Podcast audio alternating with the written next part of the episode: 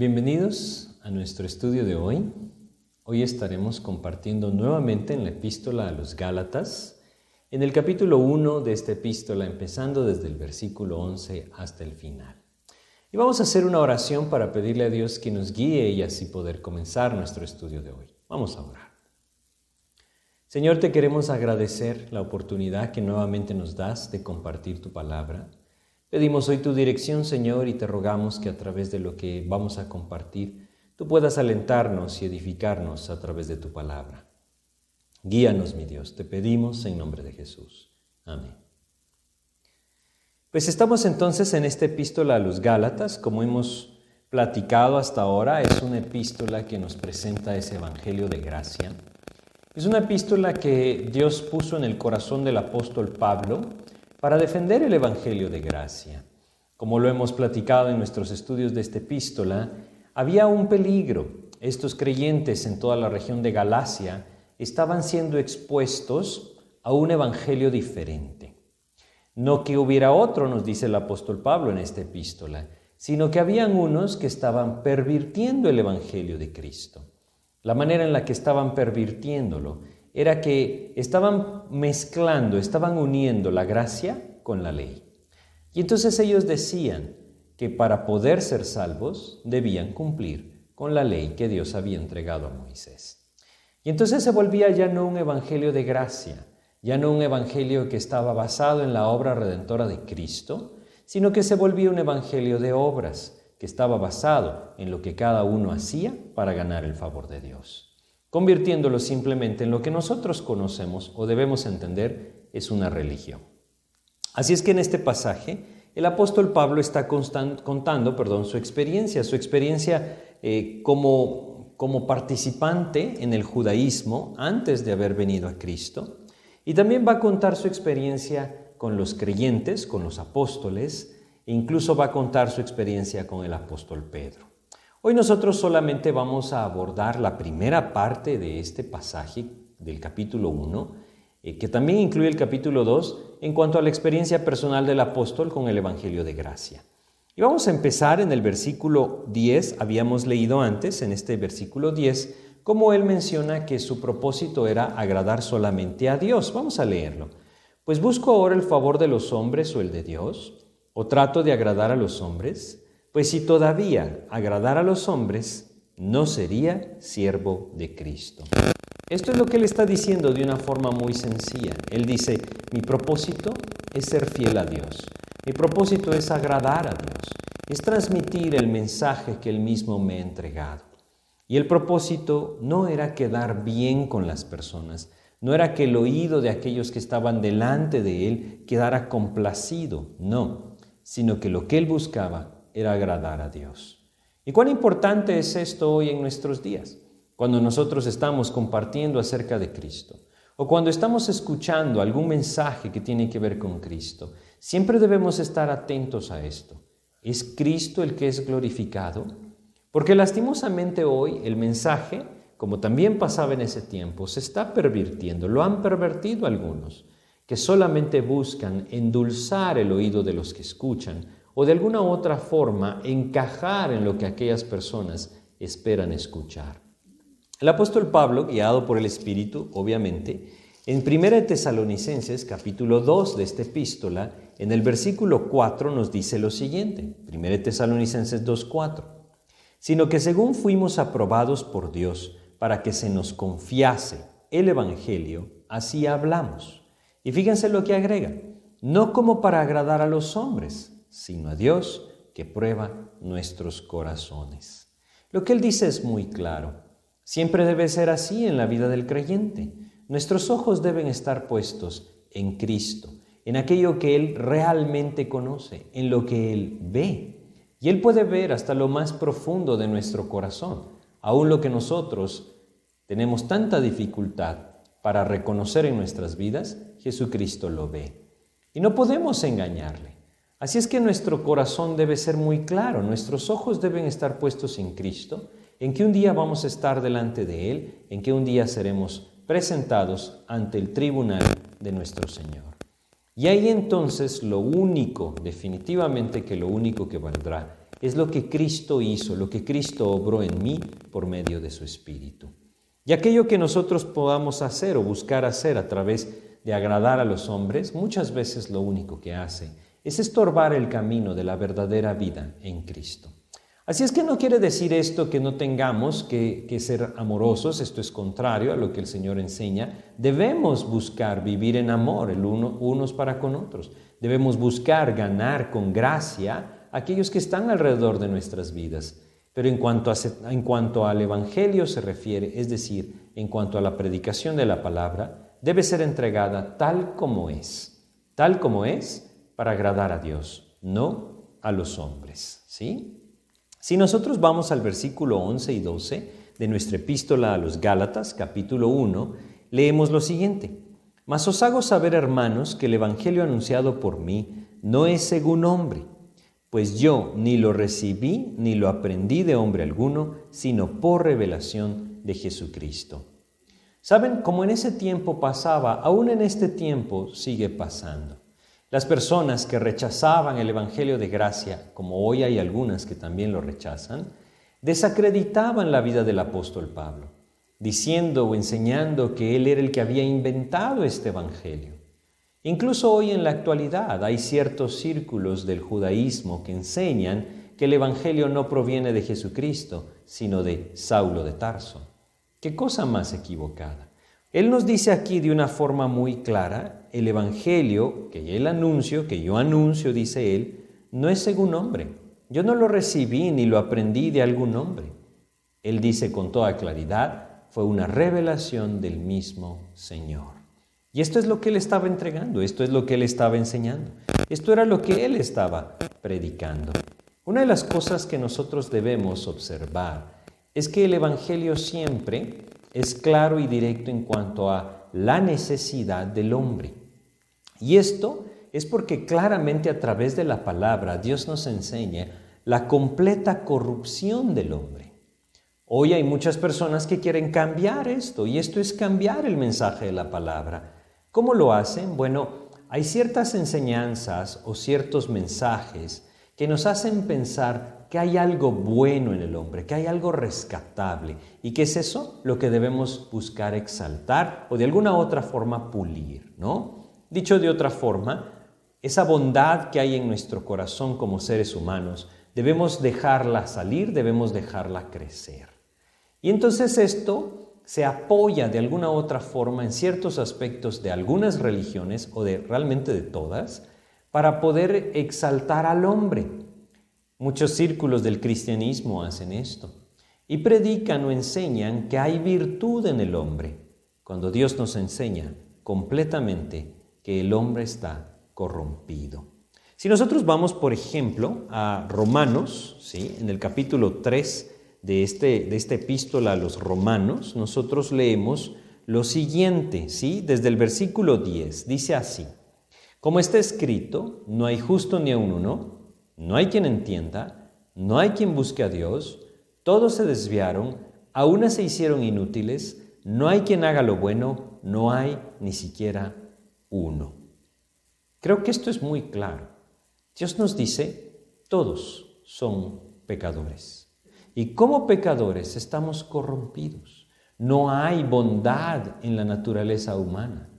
Es ahí en donde debemos reconocer nuestra necesidad una regeneración por medio del Espíritu Santo a través de la fe en Jesucristo. Esto no es agradable al oído del hombre. Esto muchas veces es rechazado por el hombre, porque no le gusta verse en esa necesidad o reconocer simplemente la corrupción completa de su naturaleza carnal. Pero este es el Evangelio de Jesucristo. Esa redención por gracia, por medio de un sustituto, también es rechazada hoy en día, porque parece ser que el hombre debe hacer algo, añadir algo a la obra de Cristo, y esto es cambiar el Evangelio. Pues el apóstol Pablo está diciendo, todo esto yo no lo recibí de algún hombre, no lo aprendí de algún hombre, por supuesto no lo inventé yo, esta es una revelación del mismo Señor. Si vamos a Primera de Corintios, en el capítulo 2 de Primera de Corintios, nosotros leemos en el versículo 14 lo siguiente. Pero el hombre natural no percibe las cosas que son del Espíritu.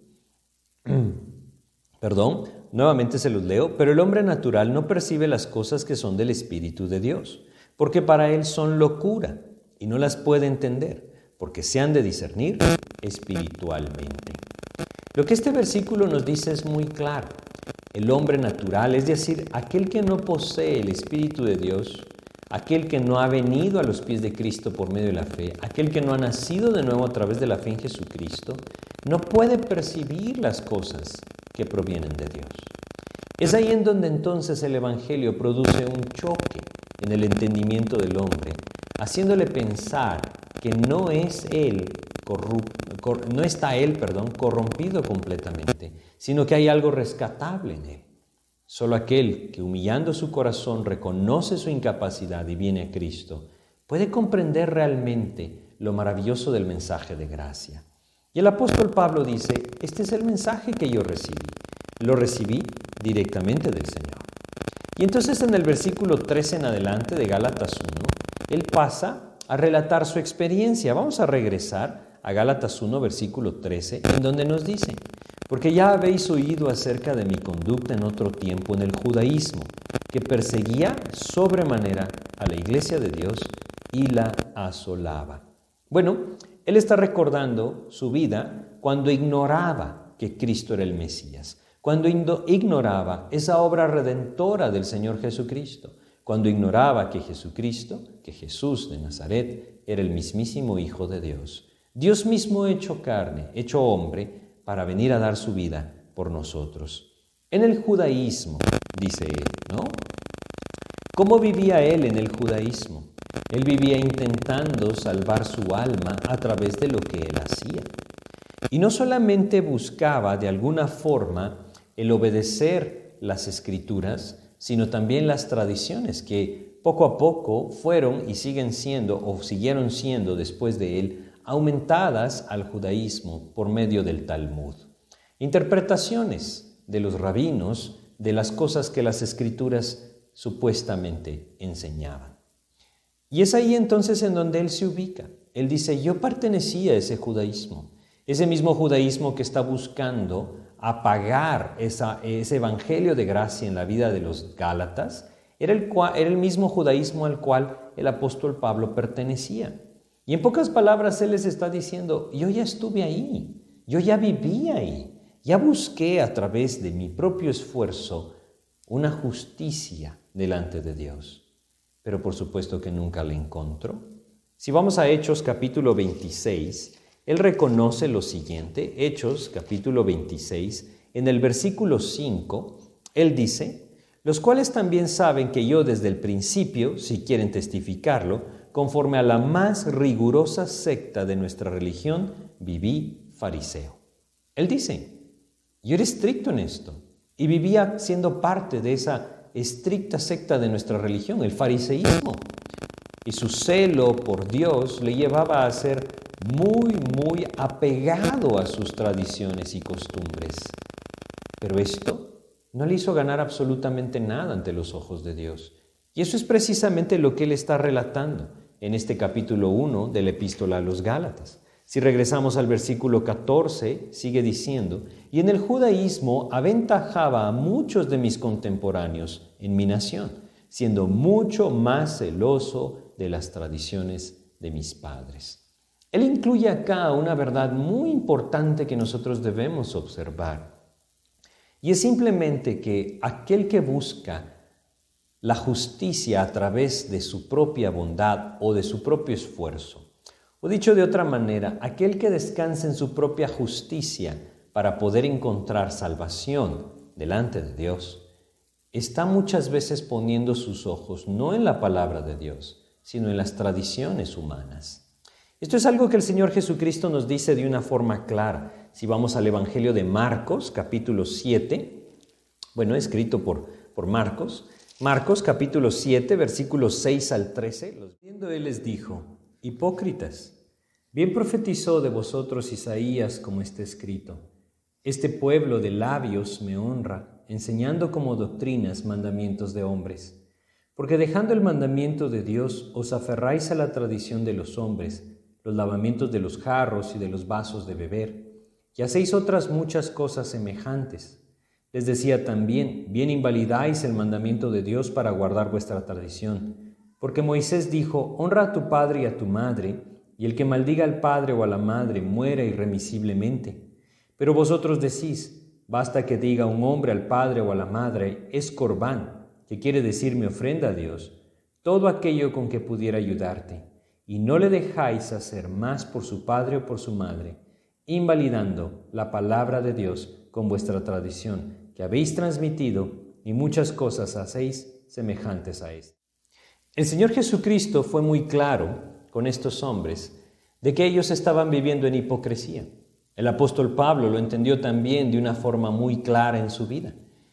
Él estaba buscando la justicia según su esfuerzo, según lo que él podía lograr. Y el Señor Jesucristo les hace ver claramente que esto era un grave error. Poner sus ojos en las tradiciones o enseñanzas de los hombres les llevaba a vivir así, pensando que a través de lo que hacían podían cubrir su verdadera naturaleza pecaminosa. Hoy muchos viven también en esa hipocresía y debemos ser muy cuidadosos aún nosotros como creyentes en Cristo de no caer en esa hipocresía, de pensar que cumplir con ciertos aspectos o normas que nosotros mismos como hombres establecemos o nos hemos establecido a nosotros mismos nos hace ya estar bien ante los ojos de Dios, aun cuando pasamos por alto aspectos claros de su voluntad manifestados claramente en su palabra. El Señor Jesucristo los llamó hipócritas. El apóstol Pablo lo entendió y él mismo dice que él aventajaba a muchos de su nación en esa religión del judaísmo, pero que el Señor abrió sus ojos para entender que guardar las tradiciones de los hombres no era agradar a Dios. Y es ahí donde lastimosamente muchos, incluso que se identifican como cristianos, se encuentran buscando agradar a Dios con sus obras, o más que esto, buscando el favor de Dios con sus obras, como que esto pudiera cubrir todos aquellos aspectos que solamente la gracia del Señor puede cubrir. Bueno, Él es muy claro en cuanto a esto y si regresamos a Gálatas capítulo 1, vemos entonces en el versículo 15 lo que Dios hizo. El Señor lo rescató, ¿saben? Lo rescató del judaísmo. Lo rescató de la justicia propia en la cual él descansaba. ¿Por qué lo hizo? ¿Cuál fue la razón de hacerlo? No existe otra más que la gracia de Dios, como también lo es en nuestras vidas. Versículo 15 dice, pero cuando agradó a Dios que me apartó desde el vientre de mi madre y me llamó por su gracia, fíjense lo que dice, él entiende claramente que Dios tenía un plan para su vida pero que ese plan para su vida había sido determinado no por quien él era, no por lo que él iba a alcanzar, no por lo que él estaba viviendo o lo que él estaba haciendo, sino él lo dice, por su gracia. Creo que es muy importante que nosotros prestemos atención a esto. Si nosotros vamos a 1 Corintios capítulo 15 y leemos en el versículo 10, el apóstol Pablo nos da la razón por la cual él sabe, según lo que Dios le ha mostrado, que su vida es útil en la obra del Señor. Versículo 10 de 1 Corintios 15 dice, pero por la gracia de Dios soy lo que soy. ¿Por qué era lo que era? ¿Por qué Dios le había permitido llevar el mensaje de salvación a todos lados? Le había permitido esto porque él en el fariseísmo era muy esforzado. Ojo con esto, era por la gracia de Dios. Si Dios no hubiera transformado, quebrantando a este hombre a través de lo que él mismo vivió, nunca hubiera podido usar a este hombre. Es su gracia la que nos transforma, es su gracia la que nos toma, es su gracia la que nos usa. Sigue diciendo, y su gracia no ha sido en vano para conmigo, antes he trabajado más que todos ellos, pero no yo, sino la gracia de Dios conmigo. Así es que hoy en día debemos nuevamente ser muy cuidadosos absolutamente nada de qué jactarnos. Aun cuando nosotros pensemos que estamos viviendo fielmente en obediencia al Señor y que esto nos hace ganar no solamente su favor, sino también sus bendiciones. Cuidado con esto, porque debemos entender que el único que debe glorificarse es el Señor. Me llamó por su gracia, dice el apóstol Pablo. abrió sus ojos, se manifestó en él. Vamos a leer algunos versículos que nos hablan de lo que el Señor Jesucristo hizo en la vida de este hombre. Hechos capítulo 9.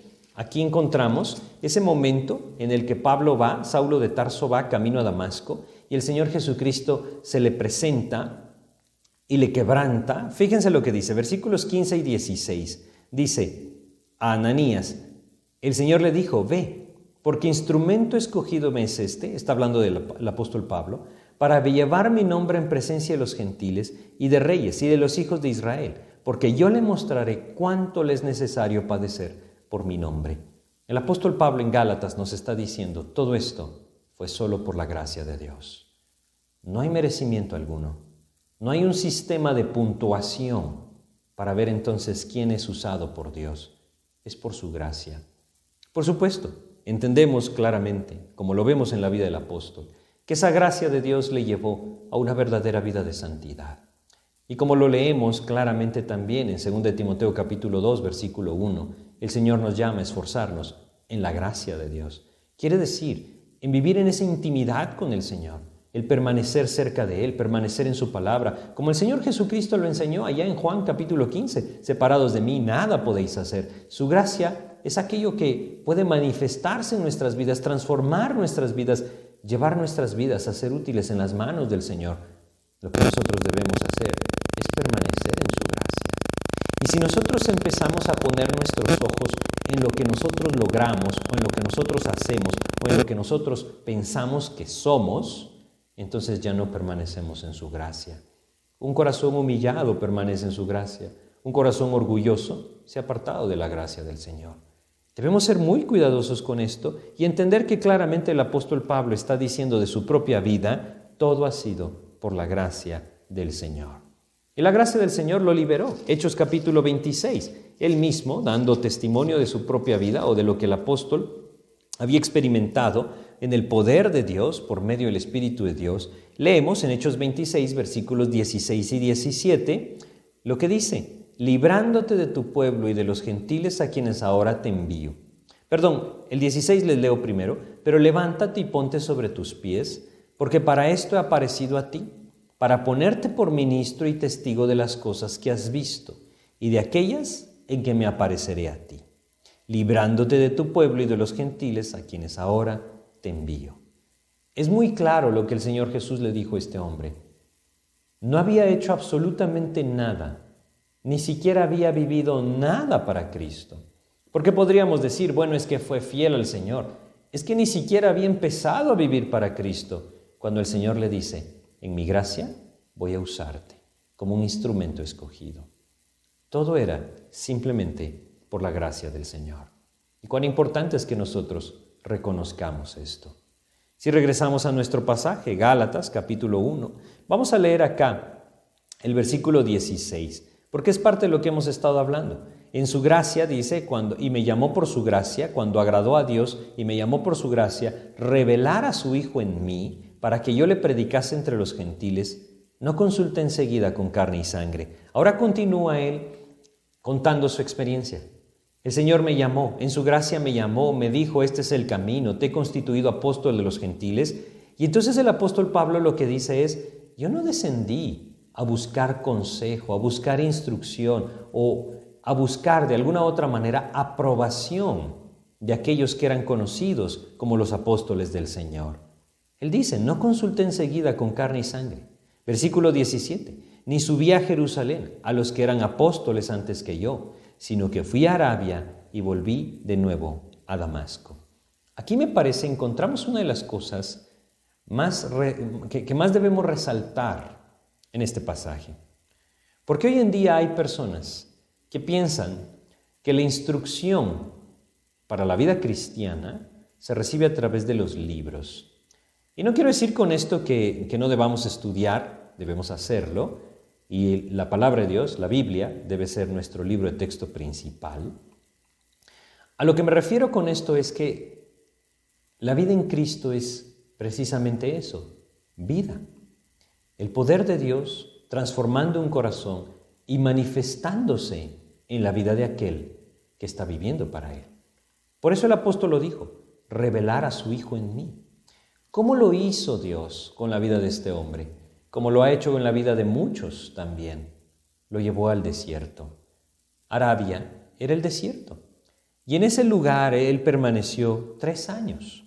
Fue a Arabia, al desierto. Un hombre lo llamó así, a la universidad del desierto. Es ahí donde Dios enseña las lecciones más profundas.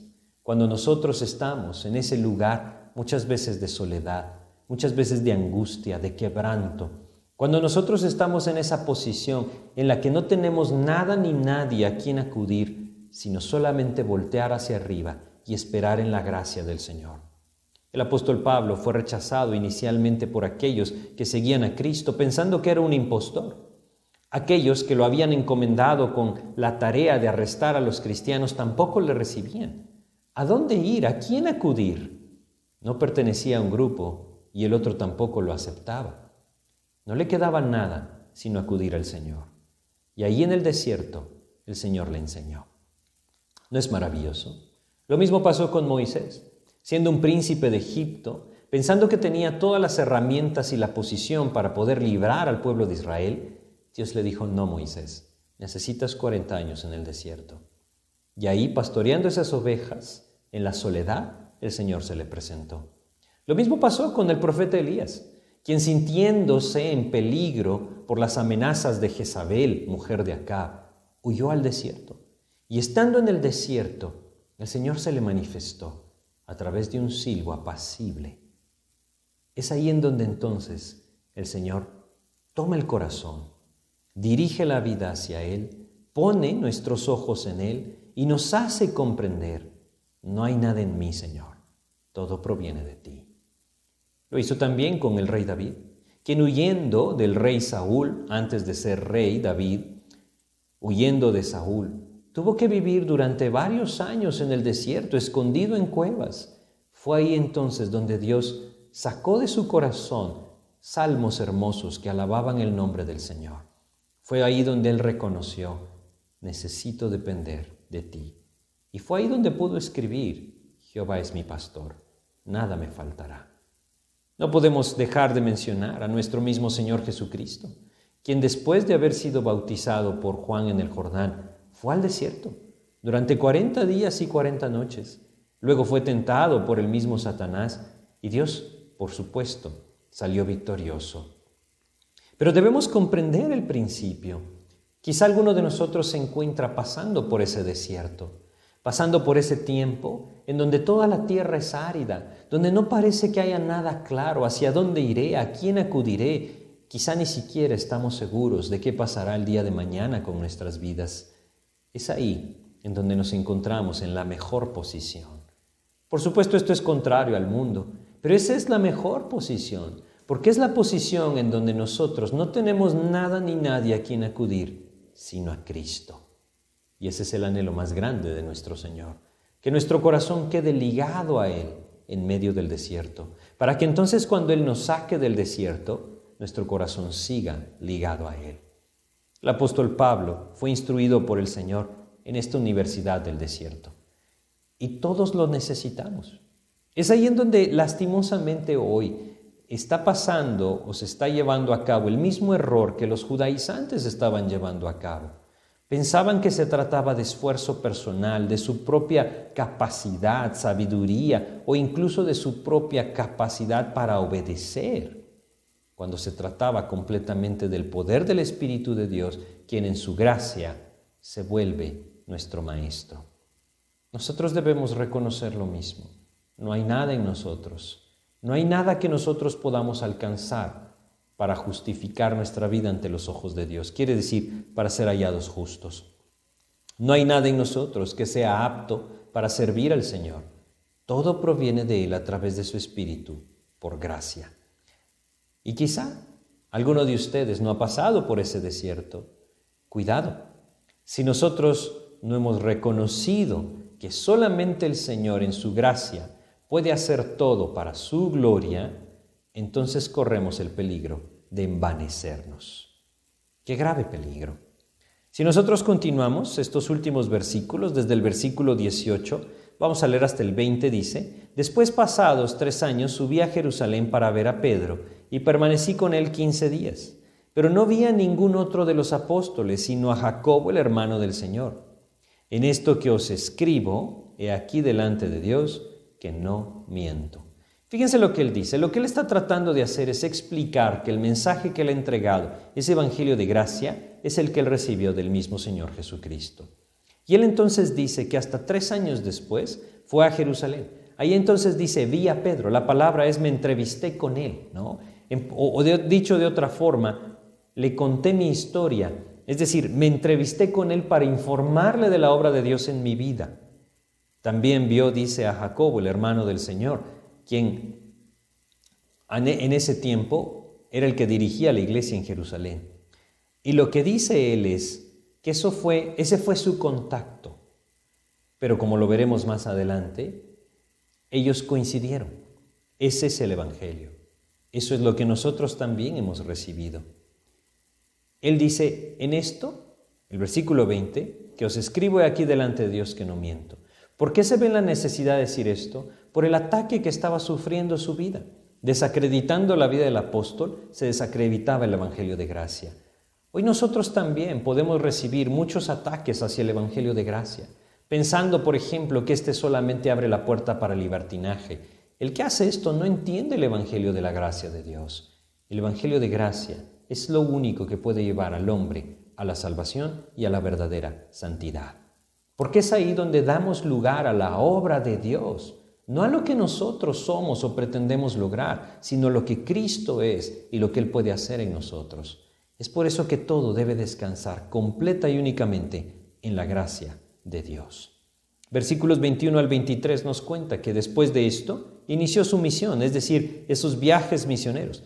Dice, después fui a las regiones de Siria y de Cilicia y no era conocido de vista las iglesias de Judea que eran en Cristo Solamente oían decir, aquel que en otro tiempo nos perseguía, ahora predica la fe que en otro tiempo asolaba. No conocían, no sabían quién era, solo escuchaban que se decía que había un hombre que antes perseguía a la iglesia, pero que ahora predicaba a Cristo. Esto es el poder maravilloso de la gracia de Dios. Y termina diciendo el versículo 24, ese propósito, ese propósito central de la vida de todo creyente que requiere vivir en la gracia de Dios y glorificaban a Dios en mí. El propósito, que solamente el Señor sea glorificado, no el hombre, no la persona. Y ahí es donde nosotros debemos ser muy cuidadosos. Si yo pongo mis ojos en mí, el que se glorifica soy yo. Pero si yo pongo mis ojos en la gracia de Cristo, el que se glorifica es solamente Él. Dos versículos para terminar. Segunda de Corintios capítulo 10, versículo 17 nos dice, mas el que se gloría, gloríese en el Señor. Eso es lo que debemos buscar, eso es lo que debemos entender. Y solamente el Evangelio de gracia, vivir para Él por gracia, entendiendo que nosotros no logramos méritos para su favor, nos permite entonces glorificarle solo a Él. 1 Corintios capítulo 1, versículo 31 también nos dice, 1 Corintios 1:31, para que como está escrito, el que se gloría, gloríese en el Señor. El mismo principio, el que se gloría, gloríese en el Señor. Así es que debemos comprender. Este era el mensaje de gracia, un mensaje que pone completamente la gloria en Cristo, no en el hombre. El apóstol Pablo se ve en la tarea de explicar su experiencia él había salido de ese sistema religioso, de ese sistema legal del judaísmo, a través de haber sido impactado por Cristo, conquistado y transformado por su gracia, y Él les dice, yo ya estuve ahí, ya estuve donde ustedes ahora piensan que, que es mejor estar.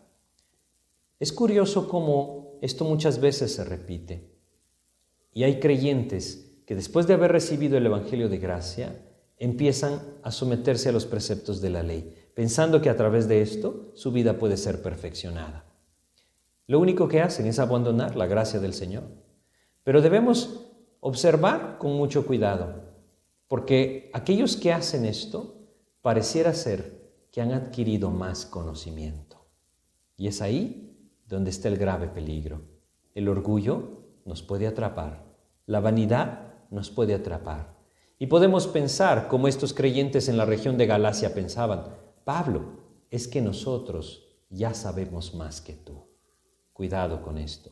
Aquel que abandona la gracia, abandona el Evangelio de Cristo. Vamos a terminar con una oración. Señor, te damos gracias por esta epístola maravillosa que nos has dejado en tu palabra y te pedimos tu ayuda para comprender que todo en nuestras vidas debe estar basado en tu gracia. Líbranos, mi Dios, de poner nuestros ojos en lo que pensamos que logramos o en lo que pensamos que somos. Líbranos de jactarnos o gloriarnos nosotros, sino reconocer que todo proviene de ti por gracia, Señor. Ayúdanos, mi Dios. Te pedimos y te agradecemos en el nombre de Jesús. Amén, Señor. Bueno, pues espero que esté siendo de edificación nuestro estudio a la epístola a los Gálatas. Que Dios les bendiga. Muchas gracias por su atención.